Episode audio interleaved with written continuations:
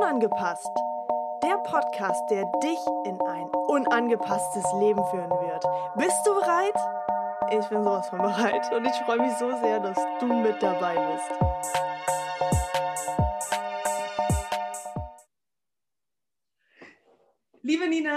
Ich freue mich wahnsinnig, dass du hier bist. Und ähm, es ist eine, eine pure Bereicherung für mich und wahrscheinlich auch für ganz, ganz viele weitere Menschen, ähm, die sich äh, sehr für die Spiritualität auch, äh, sage ich mal, ähm, interessieren oder den Weg gerade dorthin gehen, um sich ein Stück weit anders kennenzulernen ich wünsche mir eine extrem geile Folge hier und ich bin mir sicher, dass es eine extrem coole Folge werden wird, denn es hat ja schon extrem spannend angefangen. Also es fing ja schon damit an, dass ich, äh, also wir haben uns ja eigentlich schon irgendwie so ein bisschen connected auf Instagram und ähm, dann habe ich einen Film geguckt oder eine Dokumentation. Ich weiß nicht, ist es ein Film oder Dokumentation? Was würdest du sagen?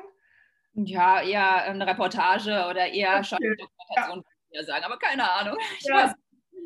Genau, ich, ich schaue mir auf jeden Fall diese Reportage an und sehe auf einmal dich und ich so, okay, alles klar.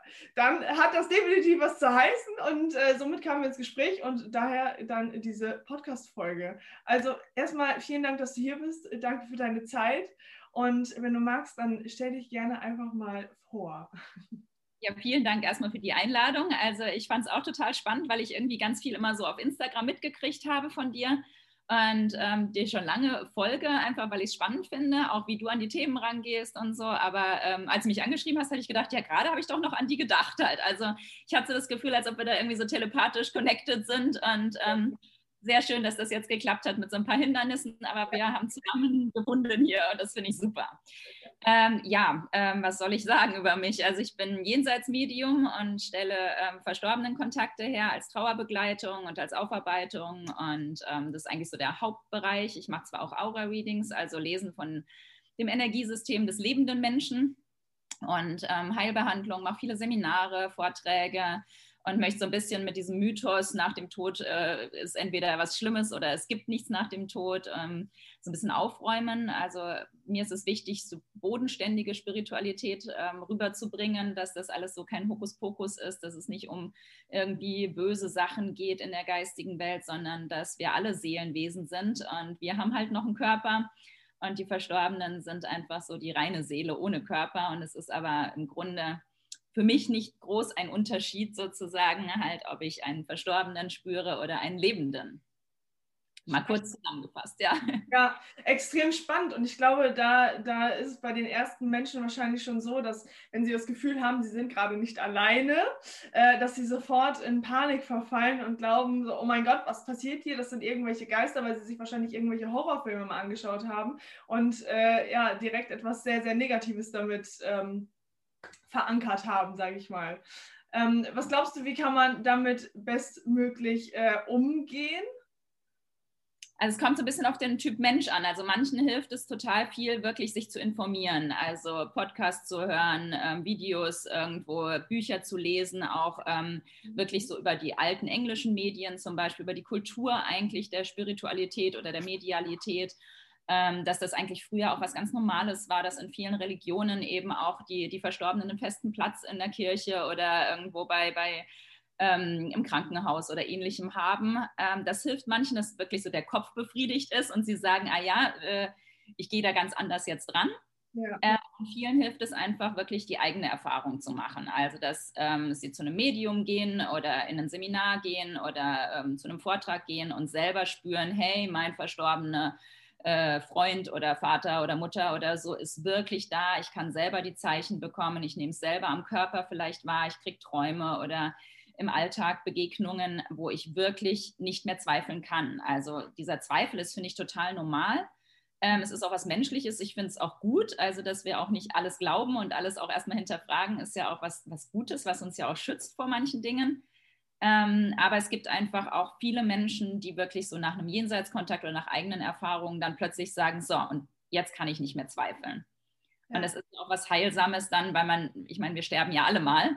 Und wenn wir wissen sozusagen, dass es irgendwie, dass wir unsere Liebsten wieder treffen, dass auch unser Tod sozusagen eigentlich ja nur ein Übergang zu was Neuem ist, es ist ja auch sehr heilsam und sehr beruhigend, ähm, wenn wir irgendwie uns mit dem Tod auseinandersetzen müssen. Mhm. Ja, extrem spannend. Ähm, und ich, ich finde das Thema tatsächlich auch recht wichtig. Also ich habe das zum Beispiel in meinen Coachings äh, auch das ein oder andere Mal, dass diese Angst vor dem Tod da hochkommt. Und äh, ich finde es sehr spannend, weil ich äh, betrachte das auch aus einer ganz anderen Perspektive. Und äh, ich weiß, dass sehr wahrscheinlich sehr viele Menschen bereits schon sehr, sehr häufig gestorben sind ähm, und trotz allem halt immer wieder äh, diese Angst entwickeln, ähm, wieder gehen zu müssen oder gehen zu dürfen. Ähm, ja. Finde ich auf jeden Fall sehr, sehr spannend, ähm, auch in Bezug auf, also das ist jetzt wahrscheinlich ein Thema, das äh, könnte den einen oder anderen triggern, wenn ich das jetzt anspreche. Ähm, aber wir sind ja hier im Podcast unangepasst, von daher passt das.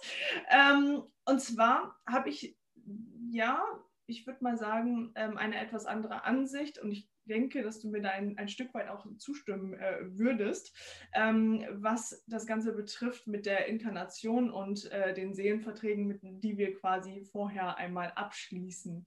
Ähm, ich persönlich habe dadurch ein ganz, ganz neues äh, Gefühl für den Tod, sag ich mal, bekommen, weil ich das aus einer neuen Perspektive betrachte und äh, glaube, dass sich jeder dieses Leben halt einfach ganz bestimmt so ausgesucht hat, egal ob das halt um, ähm, das ist jetzt ganz knallhart, ob es um Selbstmord geht, ähm, ob es darum geht, ähm, die tiefste Depression zu erleben und so weiter und so fort. Also wenn man sich, sage ich mal, da nicht ja, herauskämpft, sage ich mal, äh, in diesem Leben ähm, oder nicht die, den Mut dazu hat, dann ist es sehr wahrscheinlich äh, ein Seelenvertrag, den man abgeschlossen hat, oder? Was würdest du dazu sagen?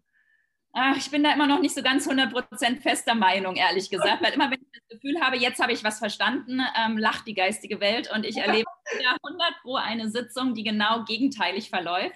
Mhm. Äh, also ich war früher äh, sehr stark, auch als ich angefangen habe und auch so vom englischen Spiritualismus geprägt, der Meinung, dass wir ähm, ein gewisses Setup mitbringen, also dass wir uns so die Eltern und die so ein paar wie Lebensaufgaben, Themen ähm, aussuchen und schon vorher sozusagen in diesem Seelenvertrag oder äh, mit auf diese Welt bringen.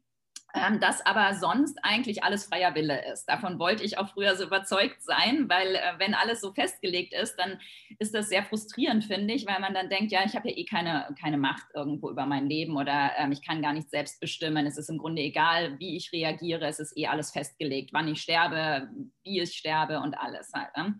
Mhm. Und ähm, im Laufe der Jahre habe ich leider gemerkt, dass doch sehr viel mehr, glaube ich, festgelegt ist, als wir es so äh, wahrhaben wollen. Also ich nehme es auch so wahr, dass eben ähm, also früher war es wirklich, dass ich gedacht habe, Suizid ist immer der freie Wille, das steht nie im Lebensplan, das ist immer eine Unterbrechung vom Lebensplan, wo du eigentlich dann vielleicht im nächsten Leben oder in einem anderen Leben dir das nochmal angucken musst, was du dann sozusagen nicht beendet hast halt. Ne?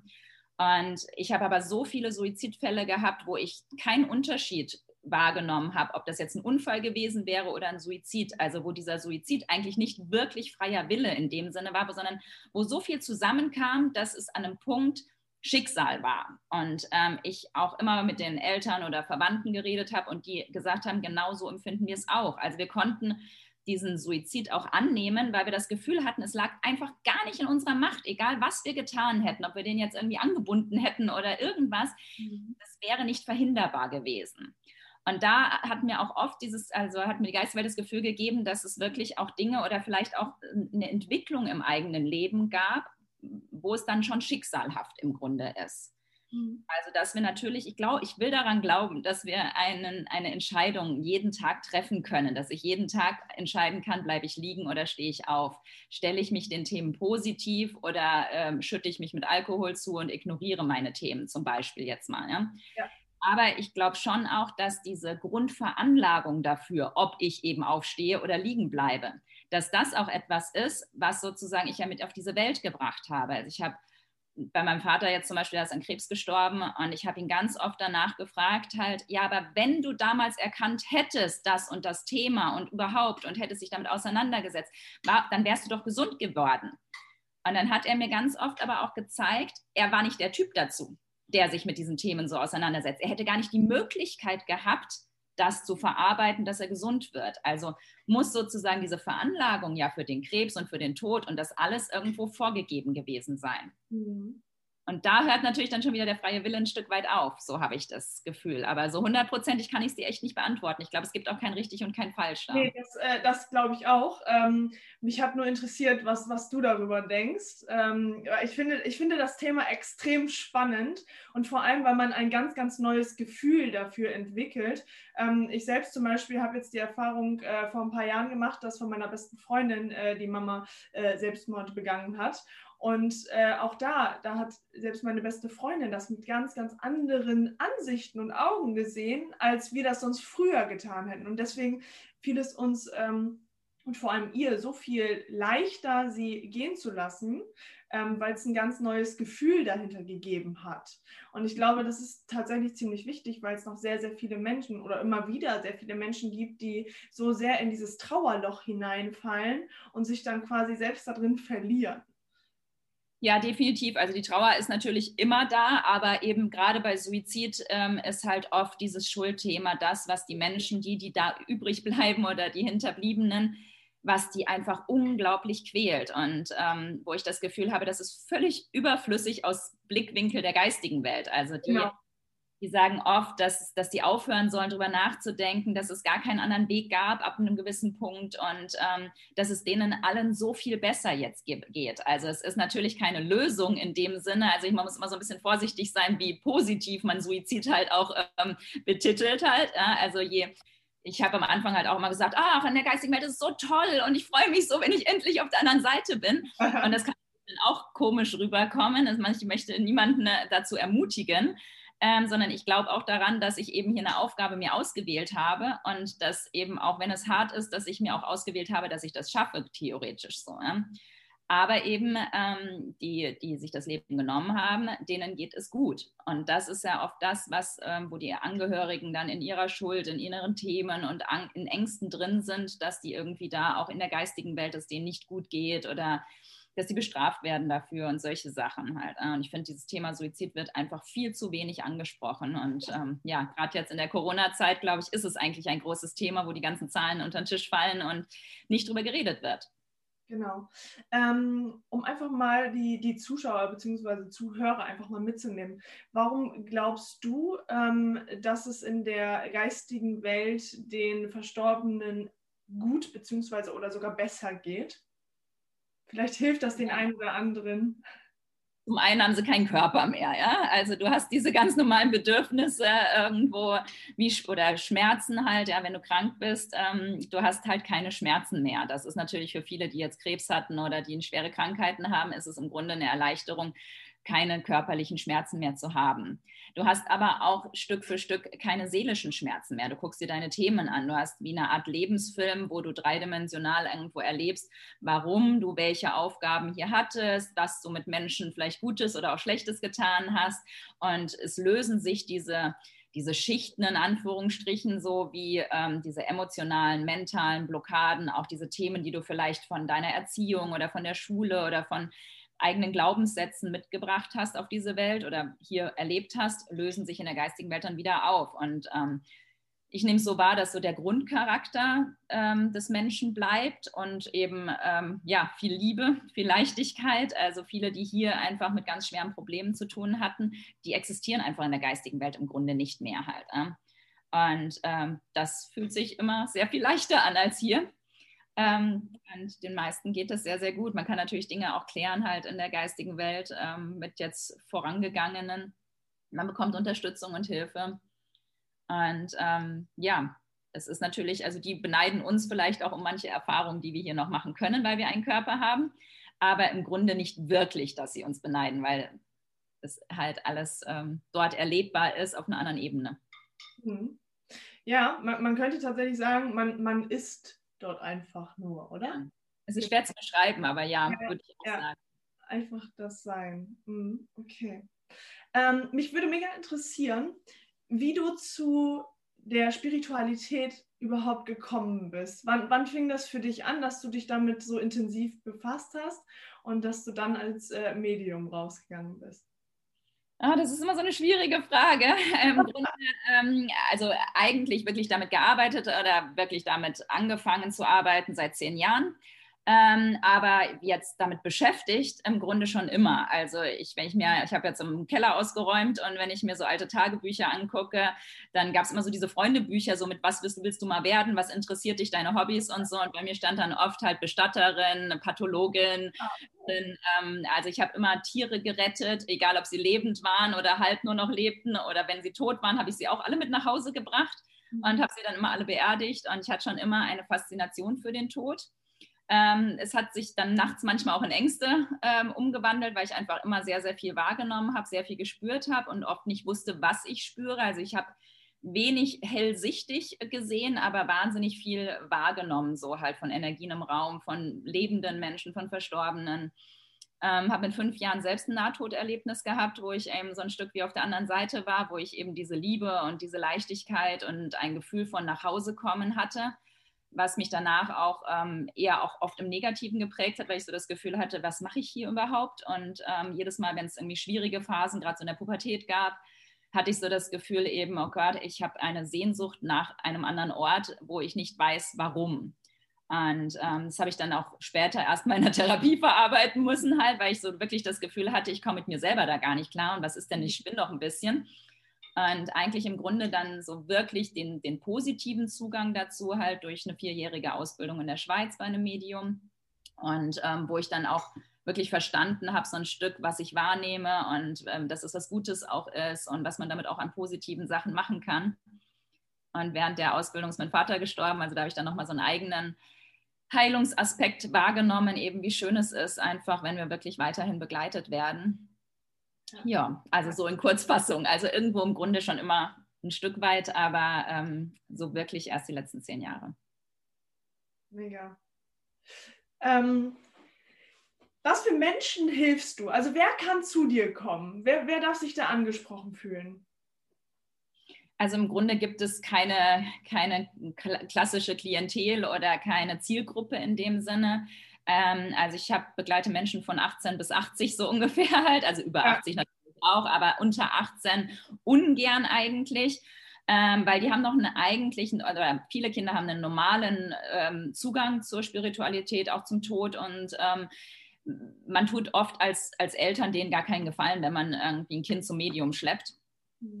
Ähm, also das habe ich am Anfang öfters mal gemacht, dass ich Jugendliche mit in eine Sitzung zum Opa oder irgendwie so genommen habe und ich das Gefühl hatte, die schalten sehr schnell ab und eigentlich haben die ganz andere Wahrnehmung und eigenen Zugang und dass es im Grunde nichts Sinnvolles ist. So. Ähm, außer es gibt irgendwie totale Probleme damit. Aber sonst im Grunde habe ich alles schon an Klienten da gehabt, männlich, weiblich, ähm, alt, jung, ähm, tief in der Trauer, ähm, was eigentlich nicht unbedingt ähm, sinnvoll ist. Also es ist kein Therapieersatz, es ist kein Trauergruppenersatz, so, ja, sondern im Grunde sind die Klienten Zuschauer und ähm, auch wenn sie mich im Optimalfall bezahlen, ist trotzdem der Verstorbene eigentlich mein, ähm, mein Klient. Also ich bin für den Verstorbenen da und übersetze ja, ich bin ja nur Dolmetscher im Grunde. Also es geht weder um mich noch um den Klienten in erster Linie, sondern darum, dem Verstorbenen eine Stimme wieder zu leihen, die er nicht mehr so in dieser Form hat. Ja. Und die Wahrnehmung, eben das, was er mir, was die Verstorbenen mir zeigen, in Worte zu übersetzen für die Hinterbliebenen. Und daher gibt da im Grunde keine, keine klassische Zielgruppe. Mhm, okay, sehr, sehr spannend. Ähm, kommen denn nur Menschen, sag ich mal, zu dir, die ein, also einen Menschen verloren haben und den Kontakt wieder aufbauen wollen? Oder gibt es noch andere Themen, wo du. Nee, also es ist auch oft, dass Menschen zum Aura-Reading oder zu so einer spirituellen Standortbestimmung kommen, die selber auf der Suche sind. Also entweder haben sie selber Probleme, wo sie nicht wissen, ah, warum ziehe ich jetzt immer den falschen Ehemann an oder immer die falschen Männer ähm, ähm, warum äh, komme ich nie irgendwie, an, also habe schon viele Sachen gemacht, aber ich komme nie an diesen Punkt, mich selber zu lieben ähm, oder ziehen immer irgendwelche komischen Situationen, wo sie betrogen werden oder veräppelt werden oder so in ihr Leben. Ähm, manche auch durch so eine Art Sinnsuche, also die sagen, boah, ich möchte beruflich was anderes machen, aber ich weiß gar nicht in welche Richtung, ich weiß gar nicht, was meine Talente sind, ich spüre mich gar nicht richtig oder so ähm, auch so Identitätskrisen, also auch oft so, ähm, so Themen ähm, Weiblichkeit, Männlichkeit, ähm, Sinnsuche, was, was mache ich auf dieser Welt im Grunde. Und da schaue ich mir dann in der Aura an, was nehme ich für Themen wahr. Also die kommen ohne, dass sie mir sagen, worum es geht, sondern ich erzähle denen, was ihr Problem ist und schaue mir an, wo ist so der rote Faden, also woher kommt das? Ähm, ist das auf der mentalen Ebene gespeichert, auf der emotionalen, auf der spirituellen, in der Vergangenheit, im Familienbereich? Kommt es von den Eltern? Ähm, sind da Denkblockaden da, die man vielleicht umändern kann? Oder ähm, geht es um Heilungsthemen? Ähm, wo ist ein Potenzial? Also wie würde ich den Menschen in der Optimalform sehen? Also was, was leben sie nicht, was nutzen sie nicht? Ähm, manchmal auch wirklich eine Berufsberatung. Also wenn sie sich selbstständig machen wollen und irgendwo äh, Probleme haben, irgendwo mit dem, wie kann ich mich verkaufen, ähm, was würde vielleicht auch wirklich stimmig sein in Resonanz mit meinem Energiesystem, wie kann ich da, was weiß ich, meine Homepage gestalten zum Beispiel oder so. Also eine spirituelle Berufsberatung ähm, haben wir auch schon gehabt. Geht auch manchmal um dieses eigene geistige Team. Also jeder hat eine Art Geistführer, geistiges Team und wo ähm, manche einfach den Zugang nicht spüren oder sich nicht sicher sind, wo sie von mir eine Bestätigung oder dass ich im Grunde mir angucke, wie ist deren ähm, Verbindung zu der geistigen Welt und wie können sie das deutlicher werden lassen. Also es gibt viele Themen. Ja. Ja, äh, ich kenne das auch. Also auf einmal ergibt sich halt irgendwie jeder einzelne Lebensbereich, wo man äh, echt sehr, sehr, sehr gut unterstützen kann, einfach weil es immer einen roten Faden gibt. Absolut. Okay, mega spannend. Ähm, was glaubst du, ist heutzutage in der jetzigen oder heutigen Gesellschaft oder Menschheit das wohl mit größte, größte Thema da draußen? Oh je. Was kommt dir da als erstes? ja. Ach, äh, schwierig. Ich richtig oder falsch. Also von daher. Ähm, also vielleicht vor ein paar Monaten hätte ich noch irgendwie so Menschlichkeit und Achtung und solche Sachen gesagt, weil ich daran sehr verzweifelt bin, so dieses wirklich in Schubladen stecken und ähm, denunzieren und gerade so in der deutschen Gesellschaft. Äh, jetzt war ich zwei Wochen oder zehn Tage in Mexiko, jetzt habe ich ein bisschen anderen Blickwinkel darauf. Ähm, ich glaube, es geht eher um, um dieses Eigenverantwortung. Also ähm, wirklich da zu stehen, angenommen jetzt so wirklich mit dem, mit dem Blickwinkel, was wäre, wenn ich nur noch ein Jahr zu leben hätte? Wie würde ich mein Leben leben wollen halt? Also ich hatte sich mal früher in den 80ern immer gesagt, so ein gesunder Egoismus, das mag ich eigentlich nicht das Wort so, aber ähm, dieses Mal wirklich ehrlich zu sich selber sein und nicht eben zum einen im Außen gucken, sich auch nicht manipulieren lassen oder, oder beeinflussen lassen ständig von anderen Sachen. Ähm, die Menschen sind wahnsinnig gut darin, alle eine Meinung über alle möglichen anderen Dinge zu haben, ob es jetzt Politik oder Gesellschaft oder irgendwelche Influencer oder was auch immer ist. Ähm, aber irgendwo so diese Eigenverantwortung, das ist, glaube ich, etwas, was, ähm, was es was vielleicht gerade die Aufgabe der, der Menschheit im Augenblick ist, bei sich anzufangen, für sich selbst Verantwortung zu übernehmen, für seine Entscheidungen gerade zu stehen und ehrlich, ehrlich zu sich selbst zu sein. So. Ja. Ist aber schwer. Es gibt tausend Themen gerade, so habe ich das Gefühl. Und ja. ähm, da, also das sehe ich tatsächlich auch so, aber ich glaube, dass Eigenverantwortung schon wieder so eines der großen Überthemen ist, weil wenn du in der Eigenverantwortung bist, dann findest du sehr wahrscheinlich auch den Sinn deines eigenen Lebens. Ne? Und ich finde, so der Sinn des Lebens, da, danach suchen wir ja irgendwie immer alle. Ähm, haben immer das Gefühl, dass wir überhaupt gar keinen Weg finden. Aber wenn wir mal in der Eigenverantwortung sind und wirklich mal unserem Herzen folgen, äh, was es sich wünscht, dann glaube ich, ähm, ist es ist schon möglich, äh, den Sinn des Lebens für sich selbst äh, zu fühlen. Weil es ja letztendlich auch ein Gefühl, was wir da ersehnen. Also ich glaube, wenn, wenn du wirklich eine Eigenverantwortung für dein Leben übernehmen würdest, so, ja, also wenn wir das, ich glaube, das schaffen wir auch nicht jeden Tag und nicht immer halt, aber wenn das sozusagen der Anspruch wäre, ähm, jeden Tag zu gucken, wie geht es mir heute. Ich stehe dafür ein, für meine positiven und auch negativen Gefühle und ich bin ehrlich zu mir selber. Dann machst du dir, glaube ich, wenn du so leben würdest, gar keine Gedanken mehr um den Sinn des Lebens, weil du spürst, dass du dem jeden Tag ein Stück ähm, erfüllst im Grunde und dass alles, was du ja in deinem Leben nur noch hast, wenn, wenn, weil du würdest ja die Sachen rausschmeißen, die nicht mehr gut für dich sind und du würdest ja die Dinge dann wählen und anziehen, die, die dir gut tun, die dir was ähm, ja, ein Lebensgefühl auch geben. Du, du würdest dich lebendig fühlen und würdest da ja im Grunde das, den Lebenssinn sowieso jeden Tag dann leben. Und ich glaube, dann würde sich diese Frage, diese Sinnsuche komplett schon äh, erledigen. Hm. Sehr spannend. Wird bestimmt den einen oder anderen jetzt geholfen haben. Mega cool.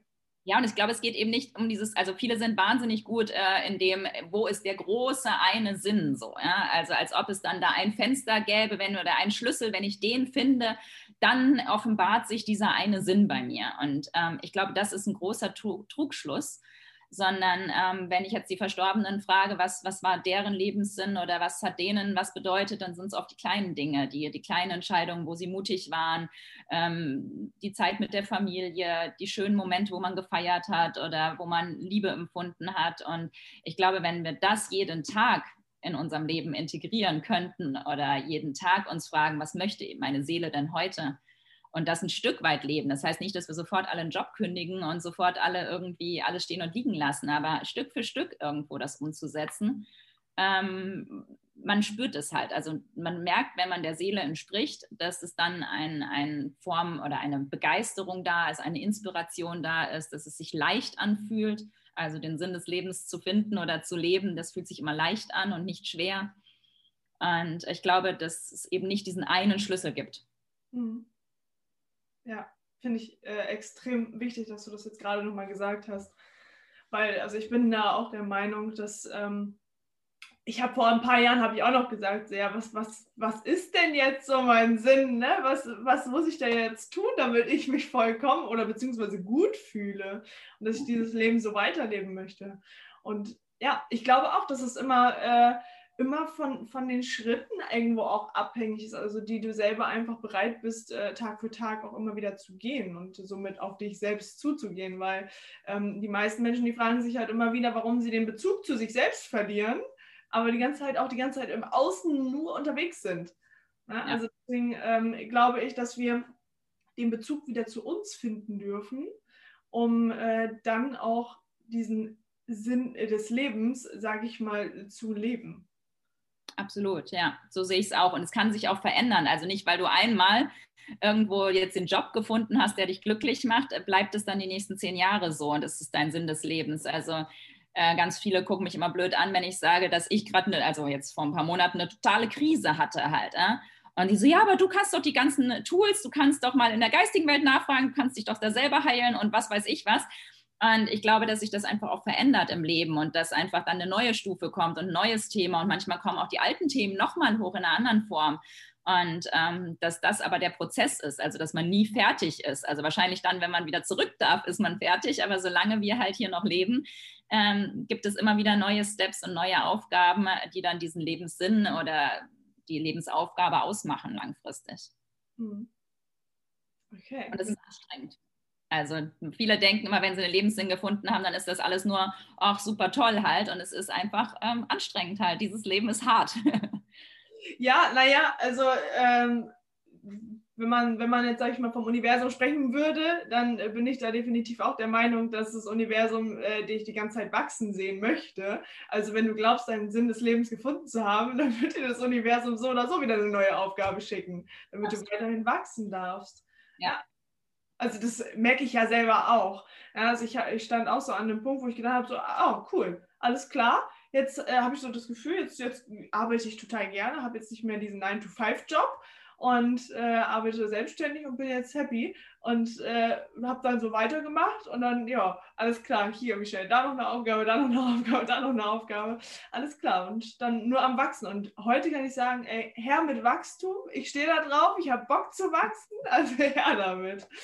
Und äh, seitdem kann ich auch sagen, folge ich so dem ja, meinem Herzen immer wieder, indem ich mir einfach selbst erlaube, dorthin zu hören.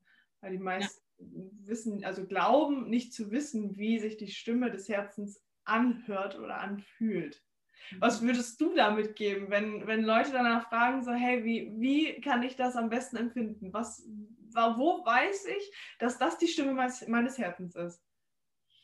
Also ich finde immer, ähm, dass das, was sich nicht richtig anfühlt, leichter zu spüren ist als das, was sich richtig anfühlt, weil wir einfach ähm, das stärker wahrnehmen. Also ein Nein sozusagen von der Seele oder vom Herzen ist immer viel klarer wahrnehmbar als ein Ja. Und das ist ja schon mal der erste Anfang, wenn du schon mal spürst, boah, da geht es mir immer schlecht, ich habe schon Kopfschmerzen oder Bauchschmerzen, wenn ich da hin muss ähm, dann ist das schon mal nicht das Richtige. Ja? Also dann, dann ist das nie der Weg, den du gehen solltest, wenn es dir ähm, körperliche oder seelische Schmerzen bereitet oder du das Gefühl hast, boah, das macht mir Druck. Also das kennt, glaube ich, jeder, dass er da intuitiv manchmal fühlt, das ist nicht das Richtige. Und dann sollte man diesen Weg nicht gehen oder sich nochmal angucken, warum spürt man denn das so negativ.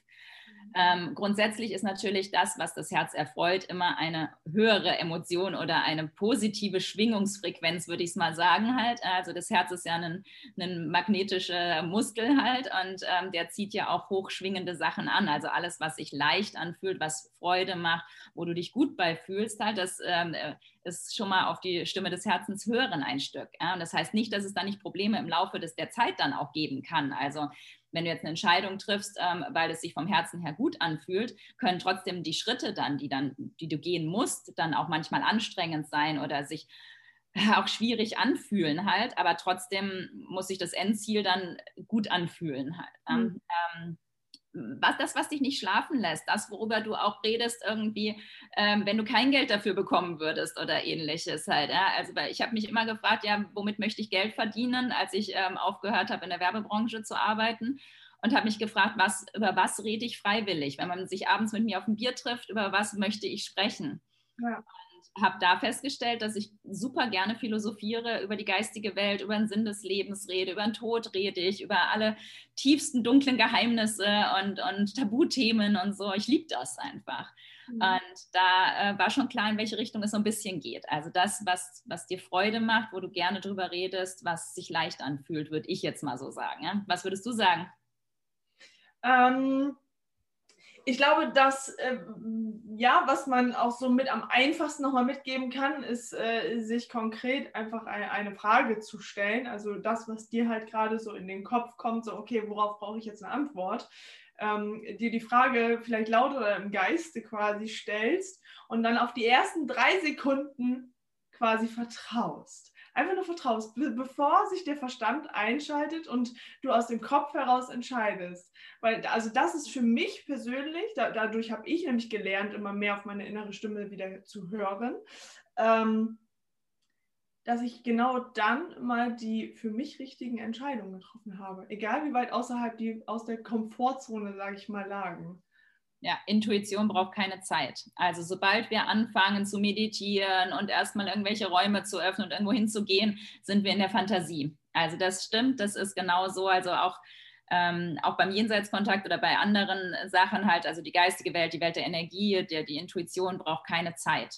Mhm. Je länger du drüber nachdenkst, umso mehr kommen dann die inneren Gedanken der Kritiker oder ähnliches wieder. Das ist super, ja. Genau. Ja, genau, richtig. Okay, ähm, ich habe soweit tatsächlich, also ich hätte wahrscheinlich noch so viele Fragen und so viele Themen, über die wir wahrscheinlich sprechen könnten.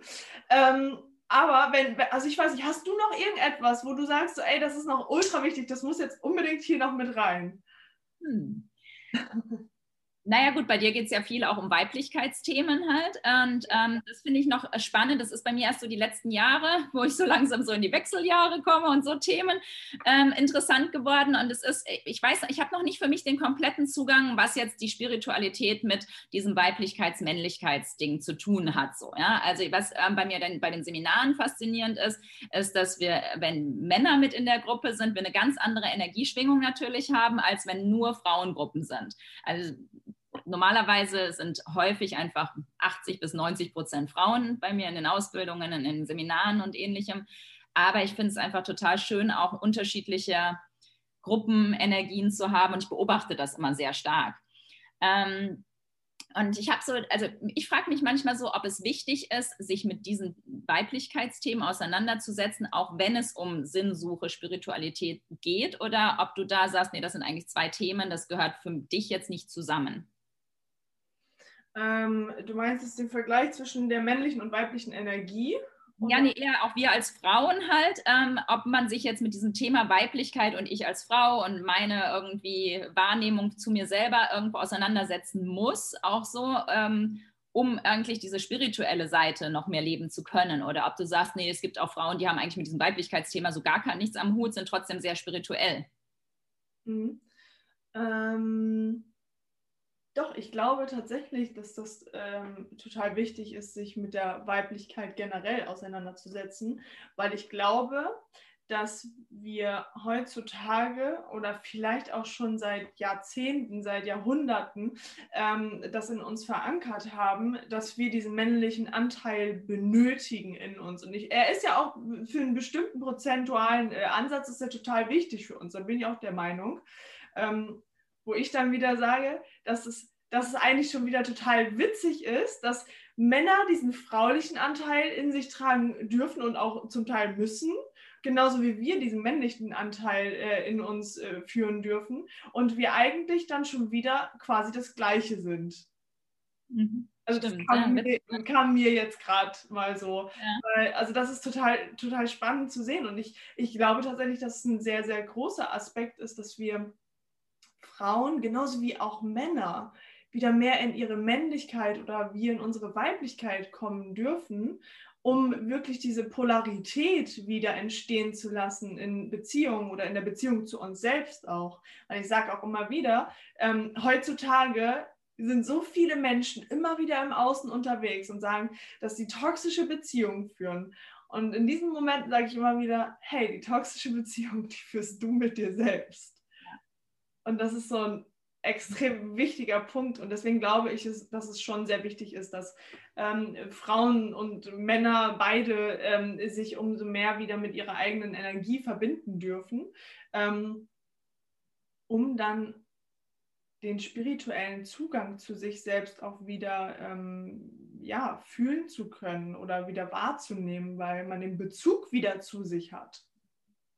Ja, das finde ich spannend halt, weil irgendwie, das, das habe ich mir jetzt so die letzten Monate immer mehr gefragt halt, weil ich eben früher auch sehr ähm, diese männlichen Aspekte und du musst jetzt hier abliefern und das muss so und so sein und im Grunde ist äh, für mich ja auch so dieses Spirituelle was sehr weibliches auch, was sich hingebendes auch. Also ich muss ja als Kanal fungieren. Es geht ja nicht um mich. Ich kann ja gar nicht Aktion hier und Planung und ich kann mich nicht vorbereiten auf meine Sitzung im Grunde.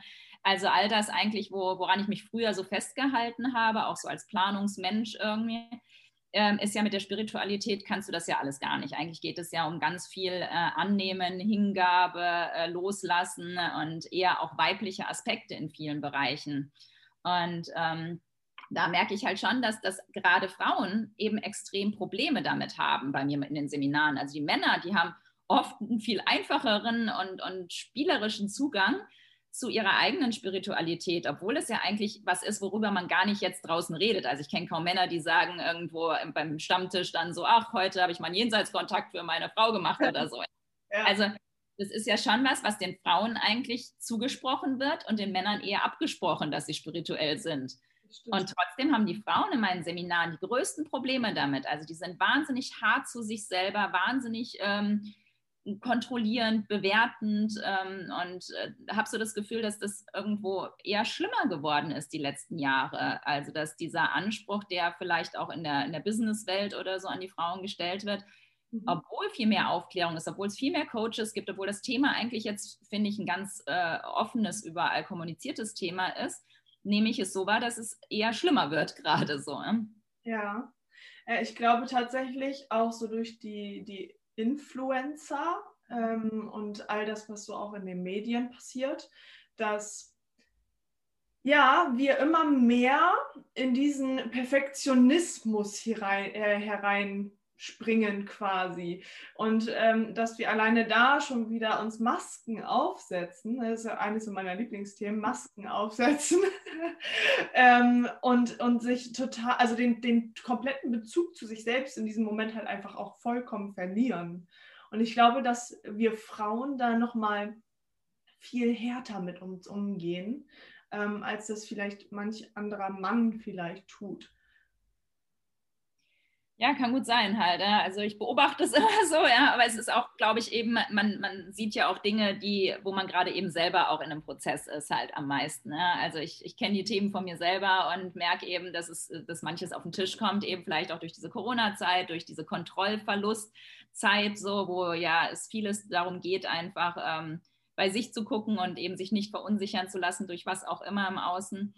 Und dass da natürlich solche Themen, mit denen man sich über Jahre vielleicht auch nicht so beschäftigt hat oder wo dann die Kinder und die Familie und alles Mögliche im Vordergrund stand, dass die dann eben hochkommen. Und ich finde das aber, für mich gehört es auch zusammen, also die, diese weibliche oder männliche Seite und die Spiritualität, weil wenn du weißt, wer du da auch bist, also wenn du eine gute ähm, guten Zugang zu deiner, deiner Energie hast halt, ist es halt auch viel leichter, eine spirituelle, ähm, einen Alltag zu leben oder das im Alltag zu integrieren, weil du ja einfach einen ganz klaren Zugang zu deinen Gefühlen und deinen Emotionen, zu deinen Körperempfindungen etc. halt hast und es ernst nimmst. Also ich glaube, dieses, dieses, egal ob es sich gut anfühlt oder schlecht anfühlt, aber irgendwo dazu zu stehen und es ernst zu nehmen, ist halt die Basis einfach, um überhaupt da weitermachen zu können. So, ne? hm. Hm. Schön, danke. Ja, finde ich spannendes Thema. Ja, es ist auch ein total spannendes Thema und es ist auch so, so, so wichtig, finde ich. Und ich glaube, das ist auch wichtig, dass ähm, darüber noch viel, viel mehr gesprochen wird, weil ich das Gefühl habe, dass viele das überhaupt gar nicht sehen. Also, ja. dass sie es auch an, an sich selbst nicht sehen. Und ich finde es auch immer so spannend, wie so viele Menschen über Spiritualität sprechen. Also es ist ja so, ähm, also ich bin, ich bin sehr dankbar darüber, dass immer, ähm, dass Menschen immer offener dafür werden. Ich glaube, das liegt aber einfach daran, dass es echt coole Coaches gibt, Mentoren gibt und ähm, dass die Persönlichkeitsentwicklung gerade halt einfach auch ultra wichtig geworden ist für sehr viele Menschen. Ähm, aber es ist ja trotzdem immer noch so ein bisschen ähm, dieses, ja, also die, dieses typische Denken über die Spiritualität. Und ähm, was wollte ich denn jetzt eigentlich sagen? das ist spannend. Ähm, ja, das ist jetzt weg. Du hattest irgendwie angefangen, dass es wichtig ist, ähm, da nochmal einen anderen Blickwinkel auf die Spiritualität zu bekommen oder dass das irgendwie ähm, nicht mehr so ein komischer, also ich meine, ich, ich habe immer früher sehr stark getrennt zwischen Spiritualität und Esoterik, ähm, ja. aber im Grunde ist ja, also früher hat man es Esoterik genannt, was jetzt heute eher Spiritualität ist. Und entweder ist es so ein bisschen, oh, es ist so cool und so hip zu meditieren und Yoga zu machen und irgendwie zum Medium zu rennen und so. Ja? Also das gibt es ja. auch, ja, diese diese Sachen so, ja, wo es dann eher Trend ist, gerade wie vegan oder das oder jenes und so. Ähm, wir profitieren natürlich davon. Es ist ja auch okay, dass es mal Trend ist halt, aber es gibt natürlich die anderen, die sagen, oh, es ist immer noch Psycho und es ist komisch und was machst du da und ähm, räucherst du irgendwas oder äh, tanzt du ums Feuer oder irgendwie so. Äh? Beides zusammen. Alles. Ja, aber im Grunde glaube ich, äh, ist, weiß, also ich finde auch, das ist so ein großer Begriff und was es überhaupt bedeutet halt. Ja? Also ich meine, es kann auch jeder spirituell sein, der einfach im Grunde, also es heißt für mich immer nur Gott in allem sehen oder was Göttliches. Also dass man einfach irgendwo über seinen eigenen Horizont des Körpers und der Emotionen hinausdenkt, dass man weiß, okay, das äh, sind Seelenwesen oder ähm, man mhm. tut was Gutes auch in der Welt. Für mich hat es auch viel mit dem, mit unseren Handlungen zu tun. Und du kannst so viel meditieren zu Hause, ohne spirituell zu sein. So empfinde ich es. Genau. Jetzt weiß ich auch wieder, was ich äh, sagen wollte. Und zwar ähm, war es tatsächlich die, also dass, dass ich glaube, dass diese gelebte Spiritualität halt einfach das Wichtige ist. Ja. ja also ja, diese Esoterik, sage ich mal, also das ist ja noch sehr, sehr negativ behaftet, dieses Wort, glaube ich. Zumindest ist das so in, in meinem äh, Gefäß, sage ich mal, noch so, dass, dass da sehr, sehr viel Negatives immer mal wieder von außen hereingeflossen ist. Ja. Ähm, und seit es die Spiritualität gibt, ähm, sage ich auch immer wieder, gelebte Spiritualität ist halt einfach das, für mich persönlich, das äh, Wichtige zu meditieren über, oder einfach auch über, über meine eigenen Themen äh, nachzudenken, hinter, zu hinterfragen, äh, um auf meine Herzenslösungen zu kommen und äh, dann daraus äh, auch zu handeln. Und das ist der Punkt halt. Ja? Also es gibt ganz viele, die rennen von einem Seminar zum anderen, lesen tausend Bücher, meditieren zu Hause, aber ändern halt nichts in ihrem Leben. Und das ist halt das, ähm, und das ist das aber auch, wovor sich viele scheuen. Also die wollen dann halt von außen irgendwie, ah, wie kannst du ohne was zu verändern jetzt äh, total die Sinnerfüllung äh, äh haben oder ähnliches. Und wenn man denen dann pragmatisch sagt, ja, du müsstest vielleicht mal gucken, du bist eigentlich mit deinem Partner nicht glücklich, du bist mit deinem Job nicht glücklich und äh, das und jenes läuft schlecht in deinem Leben, ja, nee, das müsste ich ja verändern halt. Ähm? Und das ist, äh, glaube ich, da der, der Punkt, worum es dann geht, wenn du ähm, dich mit dir selbst auseinandersetzt, dass du dann leider auch gezwungen bist, was zu verändern oder zu handeln danach. Ja, ja, ne, wie Albert Einstein schon gesagt hat, dasselbe zu tun und etwas anderes zu erwarten, ist die Definition von Wahnsinn. Ja, man kann es ja mal probieren. Also ich meine, man kann es ja mal probieren. Das tun ja viele Menschen so ziemlich lange. Ne? Also da, ja. da vergehen schon gerne mal einige Jahre. Ja. Bis dann mal etwas von außen so richtig eindonnert und du dann in die Handlung kommen äh, ja, musst oder solltest auf jeden Fall. Absolut. Und oft ist das halt ein Verlust oder irgendwie ein Drama oder irgendwas Negatives, was die Leute aufweckt und aufrüttelt und wo man dann dadurch anfängt, drüber nachzudenken, möchte ich so weitermachen. Ne? Und ja. ja, so sind wir. Ja, halt. Ich kenne es selbst tatsächlich zu gut. Ich habe selbst auch, ich, ich durfte auch erstmal äh, ganz tief, sage ich mal, äh, auf den Boden der Tatsachen wieder fallen, um äh, dann wirklich genau das zu tun, was ich jetzt tue. Ja, ich nehme mich da auch nicht aus. Also ich kenne das auch und öfters auch halt. Ne? Ja. Also manche Punkte müssen manchmal so wirklich mit dem Holzhammer kommen. Ansonsten sind wir halt auch einfach von Grund auf faule Wesen halt. Ja? Und es ist ja in vielen Bereichen auch okay. Aber wenn man wirklich halt ein besseres Leben möchte oder glücklicher ähm, einen Aspekt hat, wo man glaubt, glücklicher mit sein zu können, halt, dann ja, muss man halt was tun. Ja, sehr cool. Okay. Ähm, worunter findet man dich auf, auf Instagram, dass da jetzt schon mal Leute Bescheid wissen, die Nina Herzberg Official. Ich muss gerade mal nachgucken halt oder, oder Nina ja, Herzberg. Das habe ich auch geguckt.